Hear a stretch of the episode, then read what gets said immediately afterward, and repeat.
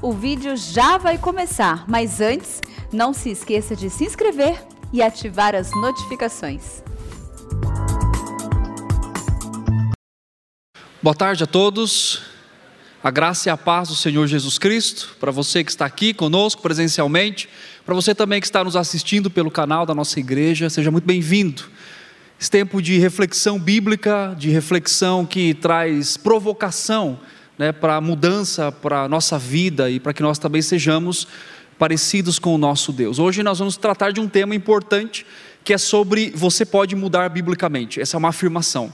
Então, o tema da nossa, do nosso estudo de hoje é você pode mudar biblicamente, que é uma afirmação contida no aspecto de como nós podemos pensar na mudança bíblica. Né? Hoje, durante todos os cultos, né, o reverendo Arival afirmou e reafirmou várias vezes como que somos agraciados pelo Senhor, o fato dele ter nos dado o privilégio de sermos conhecedores da sua palavra, salvos, né, por meio da sua obra, da sua graça. E essa graça como diz muitos teólogos, ela, a nossa vida começa por graça e termina pela graça, né? Quer dizer, todo o processo está elencado ali, está envolvido o fato do Senhor continuamente trabalhar no nosso coração e na nossa vida. Então essa é a certeza que nós temos de que nós podemos mudar biblicamente. Então você pode mudar biblicamente. Essa, esse tema veio de uma reflexão de frases que eu escuto constantemente, e não sei se você já disse essa frase assim: eu não consigo mudar, é o meu jeito. Já, já falou assim? Ou quando alguém, ou você está lidando com uma situação na sua vida que constantemente, né, você lida com o ciclo de pecado constante em uma questão só. Lembrando aqui, trazendo a imagem, a reflexão de juízes, por exemplo, né? naquele ciclo constante que o povo vivia, Deus levantava o juiz, então libertava o povo, o povo pecava de novo. Então, esse ciclo, esse ciclo constante, perdão, às vezes nos traz a reflexão: será que é possível mudar biblicamente? Você já olhou para alguém e pensou assim: não dá, essa pessoa não muda? Já, já parou para pensar assim? né, acho que muito acontece com filho, marido, mulher. Ao, ao, mesmo tempo que a gente pensa e ora para que Deus mude né, o coração, a gente sempre tem aquele quê de incredulidade, né? Será que realmente Deus pode fazer isso? Né?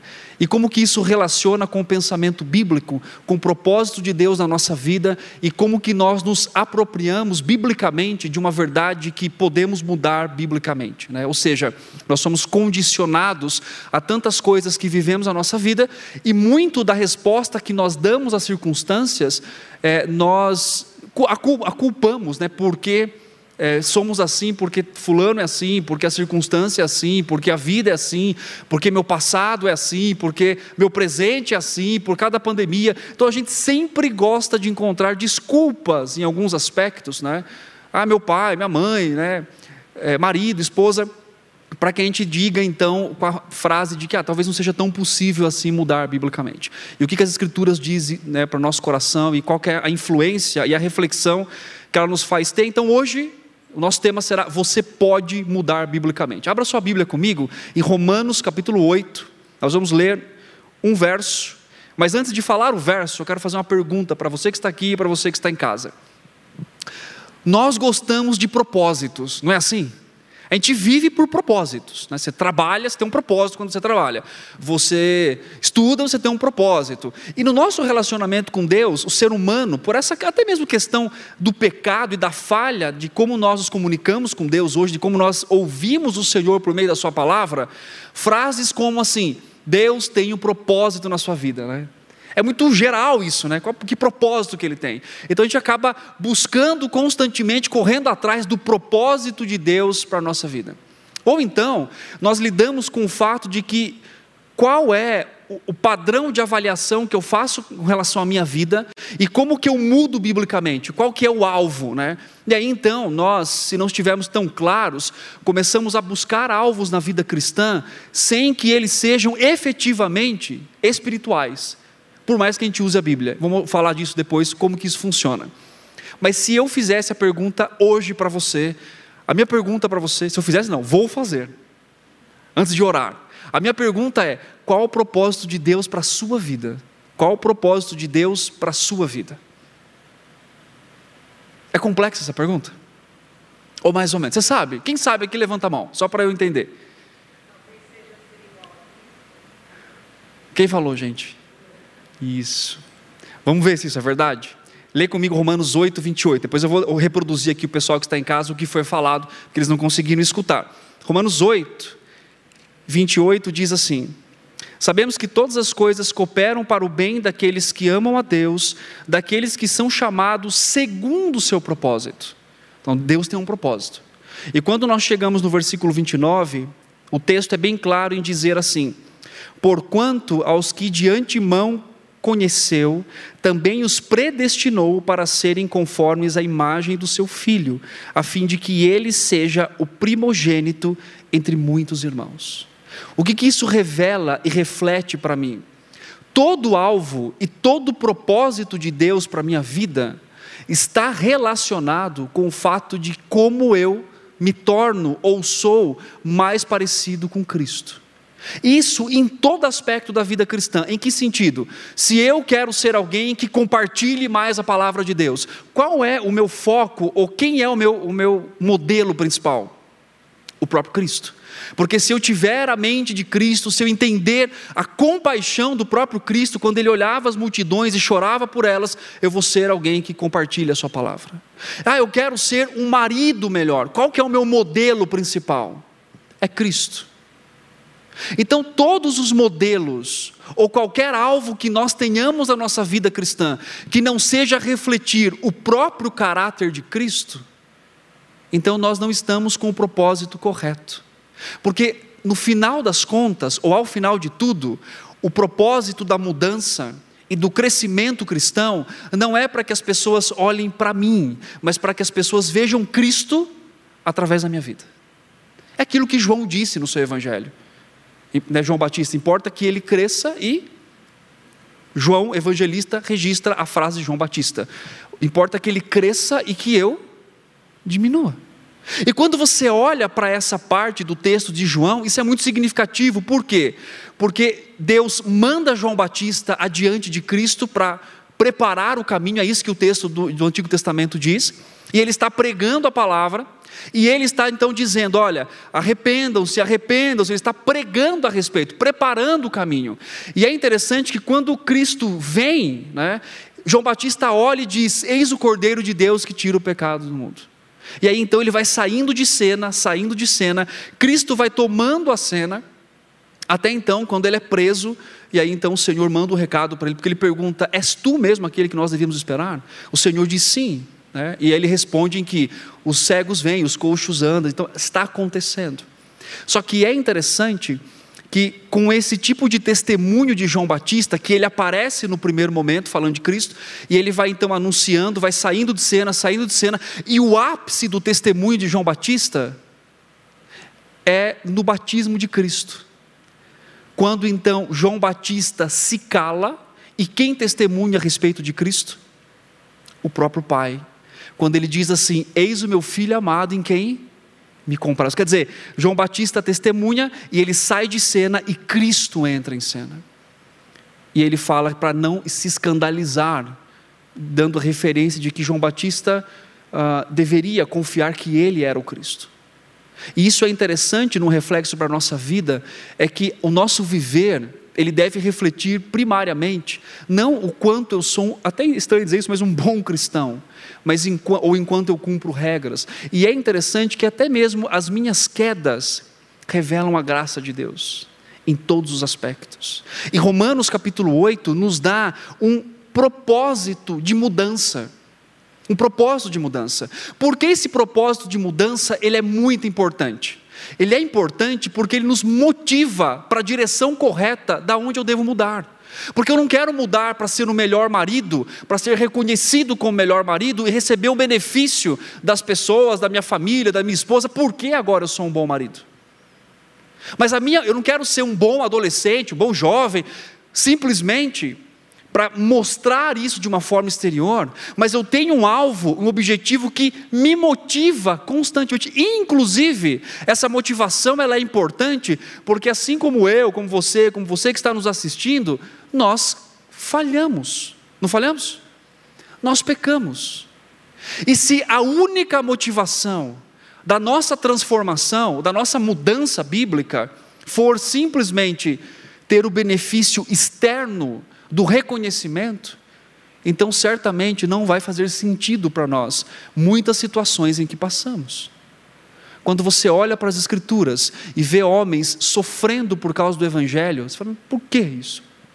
Quando você vê uma esposa suportando muitas vezes no seu casamento a vida com um marido incrédulo, mas confiando no Senhor, por que isso? Quando você vê alguém sendo perseguido por causa da fé em Cristo, qual é o entendimento? Quando você vê um jovem diante de um banquete mundano que temos, ele dizendo: Não, eu vou viver em santidade. Qual é o objetivo? Uma família que se preserva pelos princípios bíblicos, mesmo com tanto ataque ideológico, ela continua dizendo: Nós, eu e minha casa serviremos ao Senhor. Qual o propósito disso?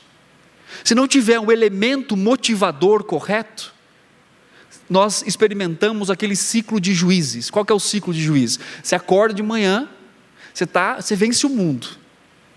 Se tiver 450 profetas de Baal, é só chamar você. Que você vai e você enfrenta. Só que aí outro dia, aconteceu alguma coisa ali, outro dia acontece o quê? Você e eu somos os piores do mundo. Para que orar? Para que ler a Bíblia? Para que ir para a igreja? Então, essa vida né, de altos e baixos um dos motivos experimentados para essa realidade é porque talvez o nosso objetivo principal não esteja exatamente sendo aquilo que é o motivador real do nosso coração, que é ser como Cristo. E eu acho isso tão belo em Deus ter planejado o nosso caráter a partir do caráter do filho dele. Isso não é lindo? Isso não é? Eu fico imaginando, né, a, pensando, né, como que, claro, a aceitação, obviamente, do próprio pai, né, com relação ao seu filho, que também é Deus, mas esse propósito sublime, que não é nos tornar, obviamente, divindade, isso está né, longe de ser cogitado, mas é que o caráter de Cristo, e para isso o próprio Cristo se encarna, vem a este mundo, Hebreus fala que ele sofre limitações e tentações, mas sem pecado, ele está no jardim do Getsemane experimentando né, uma, naquele momento ali, uma dor com relação ao que lhe esperava. Então, perceba que o propósito ao Cristo se tornar homem também, né, nesse sentido, é para nos deixar, obviamente, não só o seu, a sua, o seu exemplo, porque não é o seu exemplo em si que salva, mas é a sua aplicabilidade da obra redentora isso é muito importante, mas o seu exemplo se torna alvo da minha vida, da sua vida, de como nós devemos viver. E isso é importante num cristianismo que nós vivemos hoje, porque as identidades estão sendo, estão sendo perdidas, né? Quem eu, com quem eu me pareço? Com quem eu sou?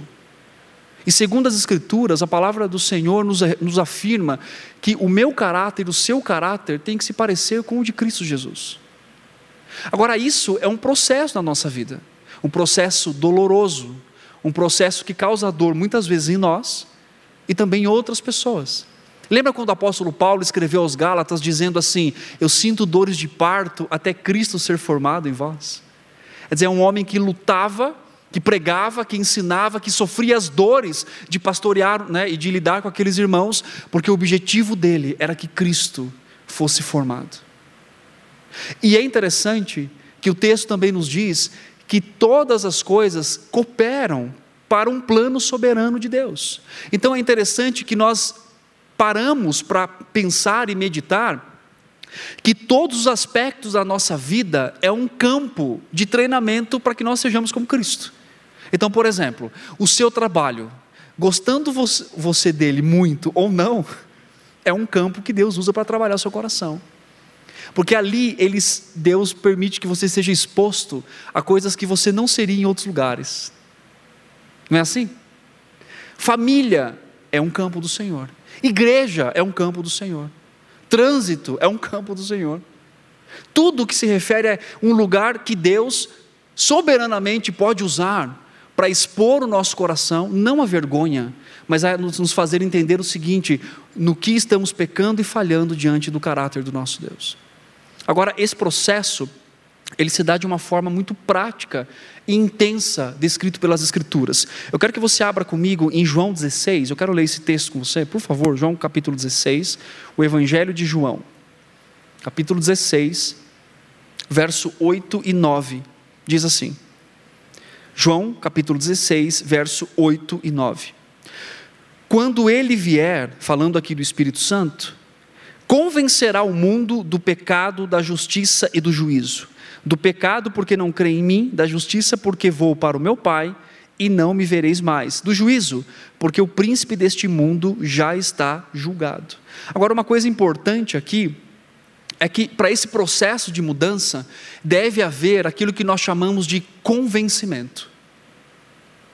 Eu posso dialogar com você durante três horas, mas se você não for, ou eu, convencido pelo Espírito de Deus que nós devemos mudar e arrepender-se verdadeiramente, nós vivemos num ciclo de vida. Muitas pessoas buscam mudança hoje por motivações equivocadas: culpa, medo de ser pego, ou medo depois de ser pego. Né? Ou então, porque sabe que não é o padrão que as Escrituras estabelecem, mas ao mesmo tempo não tem forças para lidar com aquilo e vive constantemente nesse ciclo. Então, o processo bíblico da mudança, ela começa não só com a sua avaliação da sua vida, que deve ser feita pelas Escrituras, mas que um trabalhar sobrenatural do Senhor em convencer você de que você precisa ser mudado, de que você precisa ser transformado. Aquele momento que você lê as Escrituras, que você ouve um sermão, que você está fazendo seu devocional, que alguém te confronta e aí você entende profundamente que você não só está pecando contra aquela pessoa, talvez, ou vivendo de uma forma desagradável, mas que você não está vivendo o caráter de Cristo em áreas específicas da sua vida. Por isso que a Bíblia nos mostra sempre a necessidade de exame contínuo. Lembra que Davi faz isso no Salmo 139? Ele, Senhor, me sonda vê se há em mim algum caminho mau. Se tiver, resolve de direita, para que eu possa pregar, para que eu possa viver a justiça. Tomamos a ceia, né, no contexto de 1 Coríntios capítulo 11, versículo 28, Paulo fala assim: Examine-se, pois, o homem a si mesmo, então coma do pão e beba do cálice. Então, constantemente as Escrituras pedem para que nós façamos o exame do nosso coração por meio da palavra de Deus, que expõe a verdade real do nosso coração. Hebreus capítulo 5 fala, né, e 4 também, que a palavra de Deus é uma espada de dois gumes, capítulo 4, que ela penetra o mais profundo do nosso coração e ela expõe as motivações dali. Então, só a palavra de Deus é perfeita, sábia, para explorar exatamente o que há dentro do meu coração. Então é interessante que não basta só identificar que estamos errando, porque nós podemos fazer assim, né? Ah, eu errei nisso, eu errei naquilo, aquilo, aquilo, aquilo, mas muitas vezes as pessoas sabem que elas estão erradas, mas elas não mudam. Por que elas não mudam? Porque não há o convencimento, por meio da palavra, de que elas precisam mudar de vida, porque elas têm um propósito maior. Qual o propósito maior? Ter a imagem e semelhança de Cristo. É o propósito motivador principal do coração. É, abre comigo em João capítulo 3, eu quero falar um pouquinho sobre a base da mudança. Né? Então, a mudança não é só uma troca de hábito, como nós pensamos. Biblicamente, a mudança ela não acontece a nível só de comportamento. O comportamento da mudança, ela é um nível quase que final desse processo, porque você precisa ter um convencimento interno. Porque você pode, inclusive, trocar o comportamento, ainda assim pecando em seu coração, não é verdade? Podemos fazer coisas porque é, é o correto fazer, mas de forma interior estarmos contra aquela prática que estamos fazendo. E o texto de João capítulo 3, verso 1 ao 15, mas eu não vou ler tudo por causa do nosso tempo, só vou resumir e vou ler o texto principal, que está falando sobre Nicodemos. Nicodemos vai ver Jesus, ele quer uma resposta, Jesus então conversa com ele, e Jesus fala sobre o novo nascimento. Versículo 3: A isto respondeu Jesus: Em verdade, em verdade te digo que se alguém não nascer de novo, não pode fazer o quê? Ver o reino de Deus perceber o reino de Deus, entender o reino de Deus. E aí isso nos mostra que eu tenho um alvo para mudar biblicamente, eu tenho o convencimento do Espírito para que esse processo seja contínuo e eu faça um exame verdadeiro. E a base para a mudança não é na capacidade que eu tenho de trocar hábitos, simplesmente, ou comportamento. A base da mudança está no texto de João 3, que é preciso né, no sentido de que não só comportamental, mas uma mudança de caráter. E o primeiro passo dessa mudança foi dada pelo próprio Deus. Quando Ele então me salva, quando Ele me regenera, quando Ele me salva, quando Ele produz vida em mim. E uma vez não conseguindo responder corretamente, de forma viva, a Sua palavra, porque estava morto, é isso que Efésios fala em capítulo 2 eu agora posso responder. Eu não preciso mais viver da forma como eu vivia. A base da mudança não é só uma troca comportamental. E é interessante isso, né? Por quê? Porque às vezes, alguém que não tem o Espírito de Deus, ela muda essa pessoa. Não é assim? Ela para de fazer alguma coisa. Mas aquilo não é intrínseco no sentido de que ela está mudando para a glória de Deus, porque ela quer atingir o caráter de Cristo e porque agora ela quer viver para o Senhor. A mudança é meramente comportamental, que eu vejo também como algo bom e uma bênção. Pessoas poderem mudar e ser transformadas. No aconselhamento a gente vê isso. Às vezes nós recebemos pessoas que não conhecem ao Senhor e elas mudam ali, e elas não chegam ao conhecimento da salvação, soberania do Senhor, mas que elas se tornam melhores maridos, melhores esposas, melhores filhos. Só que isso efetivamente não mostra o resultado, ou não vai para o resultado final, de que ela está vivendo para a glória de Deus nesse sentido agora. Porque ela está ainda, obviamente, mudando simplesmente o seu comportamento. Então, o processo né, nessa questão, o processo da mudança, é algo que acontece no interior e que reflete para o exterior. Por isso, de forma prática, quando você lida com um pecado, ou uma mudança, ou um, mau hábito na sua vida, você não começa pelo fato de que você simplesmente troca comportamento. Às vezes é necessário. Se isso lhe prejudica, se isso causa dor, né? você vai se cortar, uma pessoa se corta, ou pornografia, enfim, ou então isso gera né, riscos à, à sua vida. Mas como é que esse processo se dá? Né? Nós somos, temos a tendência de ser muito práticos. Né? Ah, eu preciso, vamos pensar aqui numa questão prática. Ah, eu preciso ler mais a Bíblia. Precisamos mesmo. Né? Então o que a gente faz? A gente compra planner, baixa lá o anual do ano, aí você lê, janeiro está lendo, fevereiro, quando chega em março, já era, não é verdade? porque nós achamos ainda que conseguimos viver constantemente simplesmente pela disciplina, que é importante. Mas como que seria um, um, uma questão bíblica? É, por exemplo, se você quer incentivar o seu coração a uma intensidade maior de leitura, a prática é importante, mas você deve começar pelo fato de que você precisa contemplar a beleza e a necessidade de ler, de viver e de amar a Deus ler a palavra, viver a palavra e amar a Deus. Note que nós precisamos de um convencimento para isso, para que não seja só algo religioso ou ritualístico, mas para que eu esteja ali com o propósito de ser como Cristo, de a minha vida ser mudada e eu então viver para a sua glória. A base dessa mudança é o que o próprio Cristo já, né, o próprio Deus está fazendo no nosso coração. E, e esse processo, tendo base né, na edificação da mudança do próprio Espírito atuando em nós, então nós somos santificados pela fé né, em Cristo Jesus, nesse sentido, quer dizer, eu entendo e acredito que Ele está trabalhando em mim, aí só lá no final que eu faço aquele processo que alguns dizem que é de para. Quer dizer, dê uma vida em tal pecado para uma vida que glorifique a Deus. Em que sentido? Abre em Efésios capítulo 4, para você poder entender. Efésios capítulo 4. Achou o texto?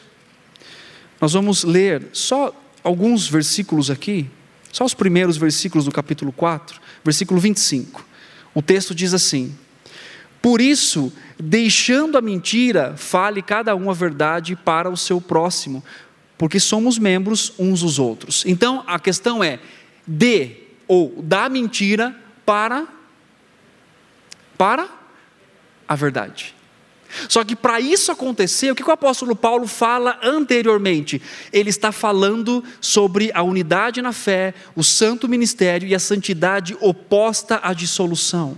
Ele está falando sobre a instrução de Cristo e a verdade de Cristo. E aí então, quando chega no capítulo 4, no verso 25, ele vai dizer: Deixe de fazer isso, ou vocês faziam isso, agora vocês fazem isso daqui da verdade para a mentira, da ira para a justiça de Deus, do roubo para o trabalho e ajuda ao próximo. Só que esse D para a mudança foi um processo de convencimento e de entendimento que ele expõe aqui nos versículos anteriores. Então, uma mudança bíblica efetiva, e você pode mudar biblicamente, ela começa com um propósito. Para onde eu estou mudando? Então eu não quero ser só o melhor marido, eu quero ser a imagem de Cristo. Eu quero refletir isso, é o alvo principal. E isso uh, está relacionado a toda a minha vida. Não basta só saber que eu estou errado, eu preciso ser convencido do erro. E esse convencimento do erro e da mudança é feito pelo Espírito de Deus. Ele nos convence do pecado, da justiça e do juízo. A base para a mudança não é a minha prática pessoal simplesmente, mas a base da mudança é o fato do Senhor ter me regenerado e aí eu posso responder em fé e em novidade de vida diante dessa verdade. E aí então eu posso sair do lugar que eu estou para o lugar que eu devo ir, que é a imagem de Cristo por causa do processo que o Senhor estabeleceu na minha vida. Ele começa a boa obra e ele termina a boa obra. E essa parte prática do de para acontece com a mudança do abandono das obras da carne. é, Gálatas 5 fala isso. Eu deixo as obras da carne e então assumo as obras que são do Espírito.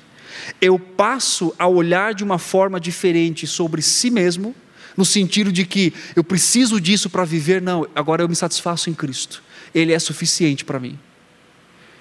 E o texto também fala sobre a mudança de habitação do amor, né? quer dizer, permitir que a minha mente seja levada cativa a Cristo.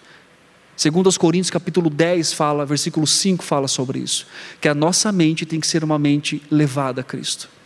Esse processo, resumidamente, de mudança, ele nos faz ter mudanças efetivas, mudanças verdadeiras, mudanças que produzem impacto não só na nossa vida, mas na vida de outras pessoas. Principalmente porque a ênfase não é a glória da mudança, mas a ênfase é a glória de Deus.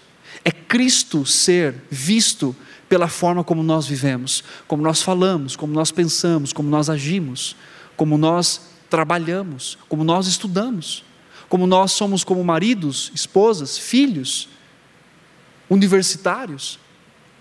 Tudo isso é uma oportunidade que nós temos dada por Deus de refletir o caráter do seu filho, para que então possamos, por meio uh, do poder e da graça do Senhor, levar o Evangelho, ou o poder do Evangelho, que obviamente está no próprio Evangelho, né? ele é o poder de Deus de testemunho, transformação e mudança.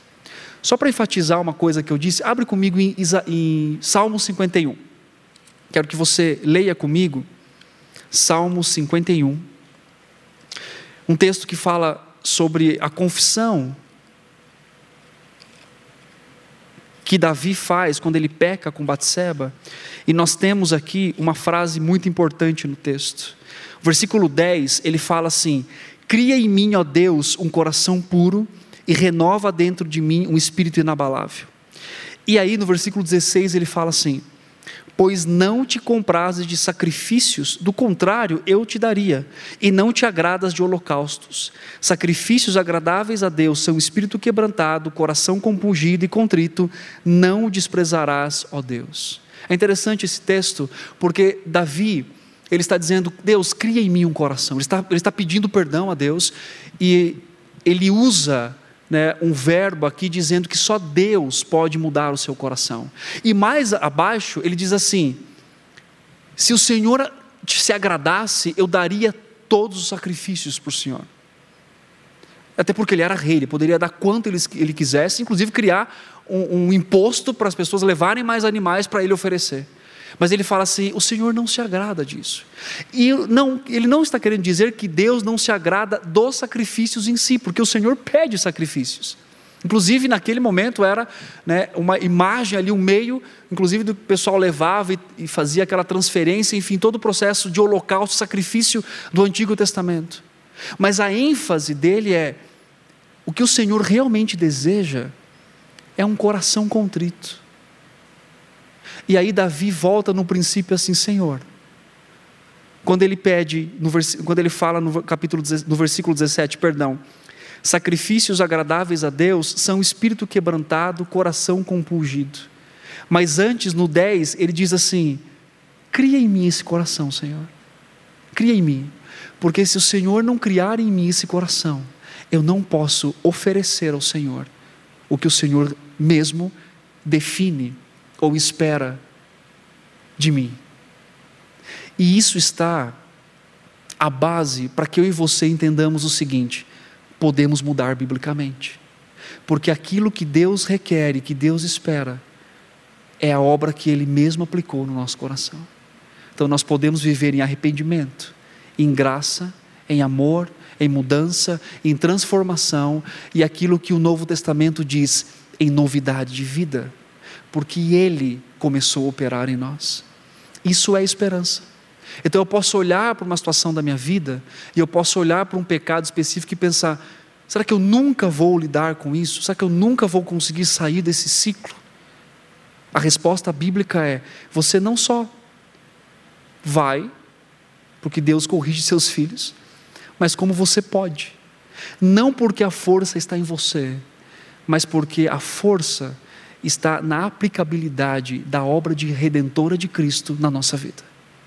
Então, eu não preciso ser mais o Tiago que eu fui ontem, e nem mesmo que eu fui hoje, mais adiante, porque o caráter de Cristo me motiva em novidade de vida e mudança constantemente, e a partir disso, todos os dias eu posso acordar dizendo: eu tenho uma esperança de vida e de mudança.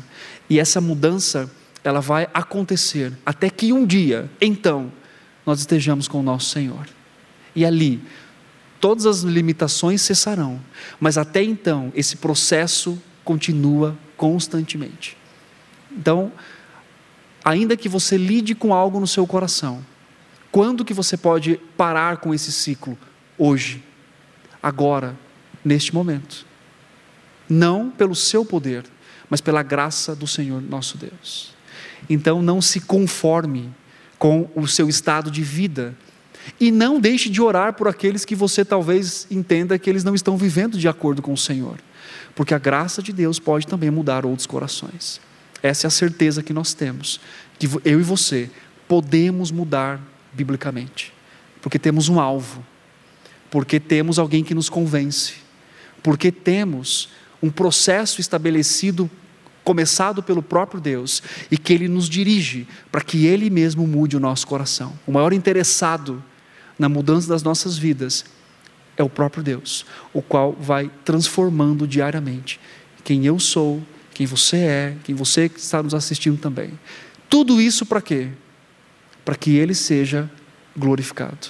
Como Paulo escreve em, aos Efésios capítulo 1, que a manifestação da sua graça sobre nós vai mostrar nos, no futuro a bondade graciosa desse Deus, que pegou homens e mulheres tão pecadores como eu e você e os transformou para que sejam como a imagem do seu filho. Isso é graça, isso é bênção para a nossa vida, isso é esperança para o nosso coração. Vamos orar? Deus, obrigado pela Sua palavra que nos anima, que nos fortalece. Obrigado porque ela nos mostra que o processo de mudança está muito mais relacionado com o que o Senhor tem feito na nossa vida. E é por isso que nós descansamos e que nós animamos o nosso coração, porque temos um alvo, porque temos um objetivo, porque temos algo maior do que a nossa própria vida, que é o nosso Senhor Jesus Cristo. Dá-nos coragem entendimento, força, Senhor, dá-nos sabedoria para entendermos o processo da Sua obra, a obra redentora de Cristo para a nossa vida. E assim então mudemos constantemente, que sejamos testemunhos que brilhem no mundo de trevas, para que o Senhor seja reconhecido. Que sejamos testemunhos que levem o poder do Evangelho a outros, porque estamos sendo transformados de glória em glória, Senhor. Obrigado por esse momento, por esta palavra, obrigado por ter nos trazido até aqui, Senhor. Louvado seja o Senhor e que a nossa mudança o glorifique em cada aspecto da nossa vida, Senhor. Eu agradeço e oro em nome de Jesus. Amém. Meus irmãos, nós encerramos aqui a nossa EBD. Deus abençoe a sua vida. Deus abençoe você também que está nos acompanhando aqui pelo canal. Que o Senhor continue fortalecendo.